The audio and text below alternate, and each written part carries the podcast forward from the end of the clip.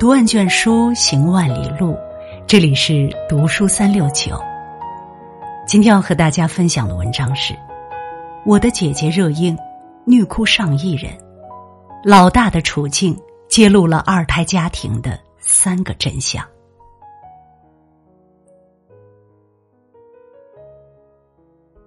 清明假期的第一天，我去看了电影《我的姐姐》，内心还是挺感慨的。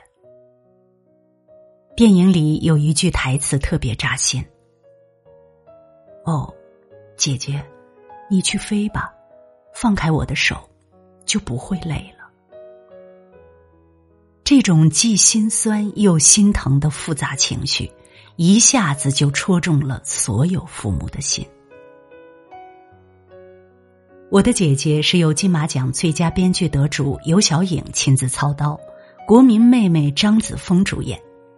只不过这一次，一直被照顾的妹妹变身为姐姐，成为家里的顶梁柱。安然和他弟弟是在传统重男轻女家庭中彼此嫌厌的姐弟俩。一场意外，父母离世，年仅六岁的弟弟连同他的人生，都落在姐姐稚嫩的肩上。如何不辜负自己，又不抛却亲情？这份自我与责任的冲突，不仅在安然每个独自挣扎的光影里焦灼，也贯穿着曾在亲情中面临抉择的你我。更是每个二胎家庭里父母绕不过去的命题。对此，我的姐姐没有给出直接的最优解，但却以一段挫折与成长共存的陪伴，揭露了有关二胎家庭的。三个真相：一，父母的偏爱是二胎家庭的灾难。飞来横祸，让原本完整的家庭支离破碎。作为彼此在世上唯一的亲人，安然和弟弟本该相依为命，但两人起初的相处，并非人们所想的这样。安然视弟弟为累赘。到处给弟弟找领养的人家，弟弟则对姐姐的管教各种不服。看到姐姐复习功课，弟弟一脚把他的笔记本电脑踹开。姐姐接自己放学回家，就是不想跟他走，差点让路人以为姐姐是人贩子。闹得最凶的一次，安然甚至翻出房产证来宣示主权，让弟弟在家里规矩一点弟弟二话不说，一口唾沫吐在了姐姐的脸上。这一切冲突和父母在世时对弟弟的偏爱脱不了干系。在重男轻女的传统家庭里，一切都以年幼的儿子为中心。但凡姐弟起了争执，不管是何缘由，安然永远是被迫妥协的那一方。久而久之。弟弟甚至会指着姐姐的鼻子大喊：“爸爸说了，这房子里的一切都是我的，你必须听我的。”一边是众星拱月的骄纵，一边是不被看见的委屈，堆压多年的矛盾，总有一触即发的那刻。想起去年发生在日本大阪的一起家庭悲剧。二十四岁的姐姐因为情绪失控，亲手把只有三岁的弟弟活活踢死。站在法庭上，姐姐泣不成声，因为是女孩，又是年龄最大，父母默认她就该承担一切。不只是家务活，就连照顾弟弟的重担也压在她的肩上。如果把弟弟惹哭了，或父母不满意，就免不了辱骂和毒打。别人的童年都是和父母一起其乐融融，而作为姐姐，她最大的愿望却只是能安稳的一天吃三顿饭。长幼之间的矛盾，错往往不在孩子，而在于他们平时被对待的方式。谁都渴望被平等对待，父母的爱的长期失衡，最终演变为一场灾难。著名心理治疗师苏珊曾说：“明智成熟的父母会考虑到家庭中每位成员的感受和需求。忽略一方感受，不讲原则的偏爱，只会让嫌隙更深。被偏爱的有恃无恐，被妥协的委屈怨恨。只有在平等互爱的环境里相处，两个孩子才能慢慢结下一起面对人情冷暖、世间悲欢的羁绊。被爱的老大，才有爱老二的能力。就像影片里姑姑对安然说的那样：“我是姐姐，从出生那刻开始，就一直都是。”每个女孩都曾是家里的唯一，而当弟弟或妹妹降生后，他们就被冠上了统一的名字——姐姐。所有人都说长姐如母，姐姐就应该承担起照顾弟弟妹妹的责任，却忘了他们也有自己想要的生活。安然在医院里有稳定的工作，可为了弟弟，生活变得晨昏颠倒。安然想要考研去北京。可为了弟弟，人生的梦想只能一再搁浅。安然有彼此相爱的男友，同样因为弟弟，当男友父母谈起孩子的事情时，她只能默默松开男友的手。终于，无法忍受这一切的安然，找到撞死父母的肇事司机，声嘶力竭的质问：“他爸妈死了，所有人都觉得是我的责任，明明我什么都没有做错。”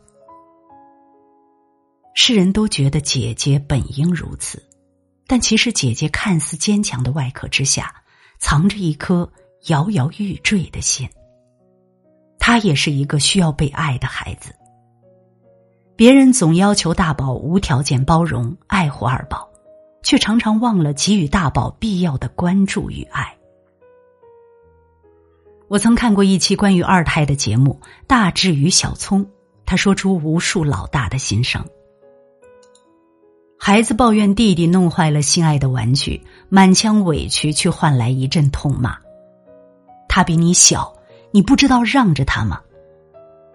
孩子在学校等了两个小时，终于忍不住给妈妈打电话，结果妈妈冷冷的说：“你自己回来吧。”孩子高兴的向妈妈说自己考了第一名，妈妈看也没看一眼就说：“那还不快点去辅导弟弟功课。”热门评论里有一句话：“我的父母好像会选择性失明，选择性看不见我。”真扎心呐！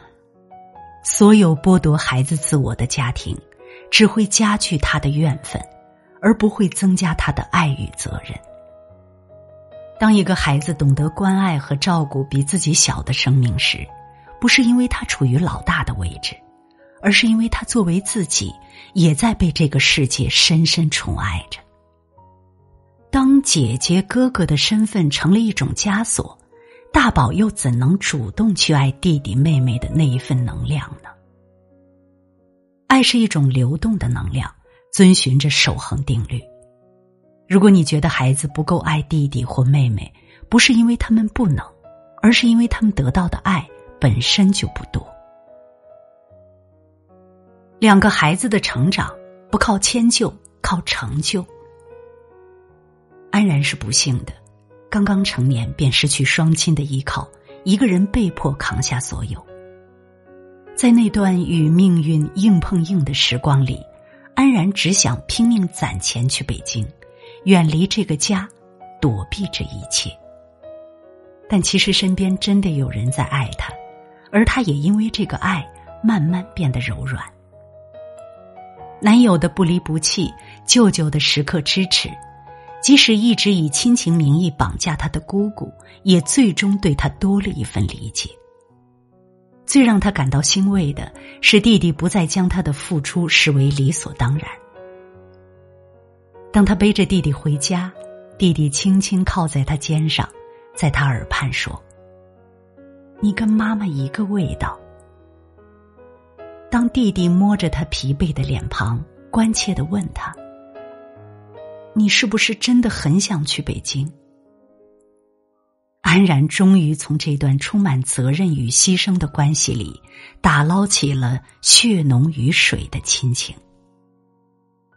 诚然，他的生活不只有弟弟一人，但他却可以和弟弟一起去收获共同对抗命运的力量。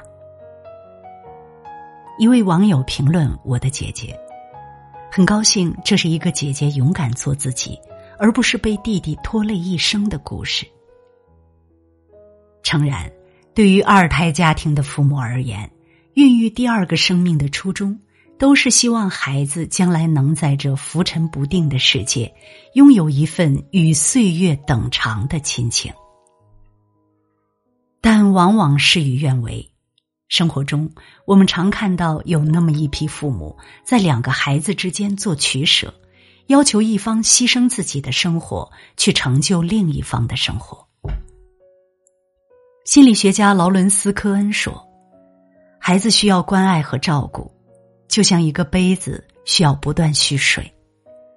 当一个人去兼顾两个人的人生是不现实的。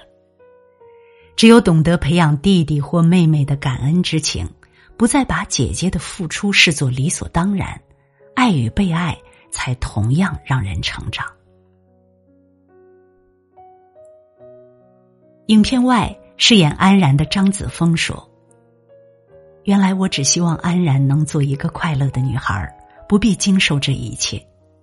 但经历了这么多后，这些好的和不好的事情发生在她身上，也许都是一种好的。”从挫折中收获美好是幸福的，但对于一个二胎家庭来说，这背后离不开爱的土壤与浇灌。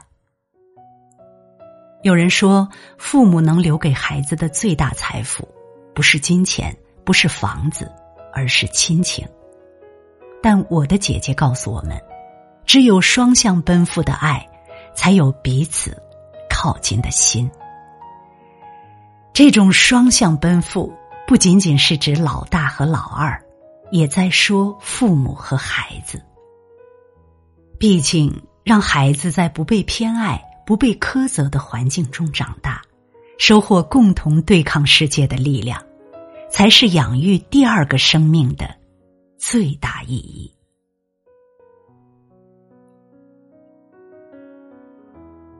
如果你喜欢读书，喜欢读书三六九。欢迎关注并转发，让我们相约读书三六九，用读书点亮你的人生。